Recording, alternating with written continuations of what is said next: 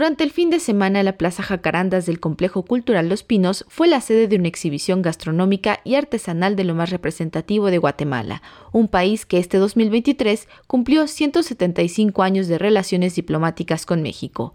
El colorido del país centroamericano, sus sabores textiles, diversas creaciones artesanales y una presentación del ballet folclórico del Instituto Guatemalteco de Turismo permitieron al público mexicano conocer una parte de la cultura guatemalteca, cuyas raíces se hermanan con México. Así lo comentó la secretaria de Cultura del Gobierno Federal, Alejandra Frausto Guerrero. El alma de los pueblos es la cultura, la posibilidad de encontrar nuestras raíces comunes siempre va a ser a través de la cultura, la posibilidad de crear paz, lazos, convivencia. Y dos países como Guatemala, como México, han tenido estas raíces vivas siempre. La cultura maya la puede dividir una frontera, pero es la misma cultura, que no solamente está como una raíz del pasado, sino que son culturas que han resistido de una manera admirable y excepcional. Nos honra que los textiles, que la lengua, que la cultura alimentaria lleguen a este espacio.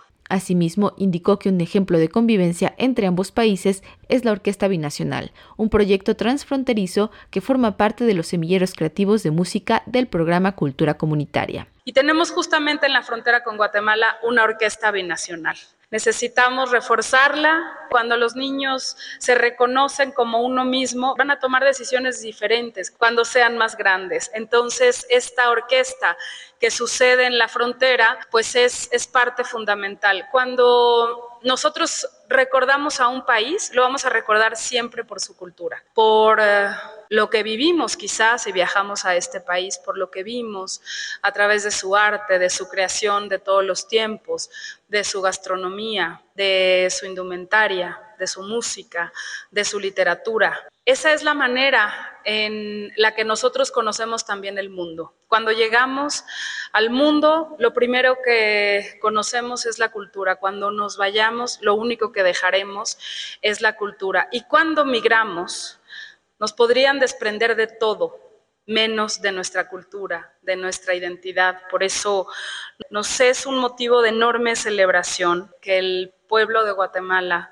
y el pueblo de México celebren en esta residencia oficial del pueblo de México y de las culturas su 175 aniversario de relaciones diplomáticas que tiene raíces muy añosas. Por su parte, el embajador de Guatemala en México, Tulio Chica Sosa, señaló que en la actualidad podemos tener 175 años de relaciones diplomáticas, pero la relación entre los pueblos hay que contarla en miles de años. El presente año se ha establecido un programa estratégico que permitirá potencializar la relación entre ambos países, eh, por supuesto en temas culturales, diplomacia pública, diplomacia deportiva, diplomacia académica, el medio ambiente, temas económicos. La verdad es que la relación da para todos los ámbitos del saber y del entender del ejercicio de las relaciones entre pueblos y gobiernos. Este 5 de junio se conmemora en el mundo el Día del Medio Ambiente, ocasión también en la que Coyoacán les extendemos una invitación.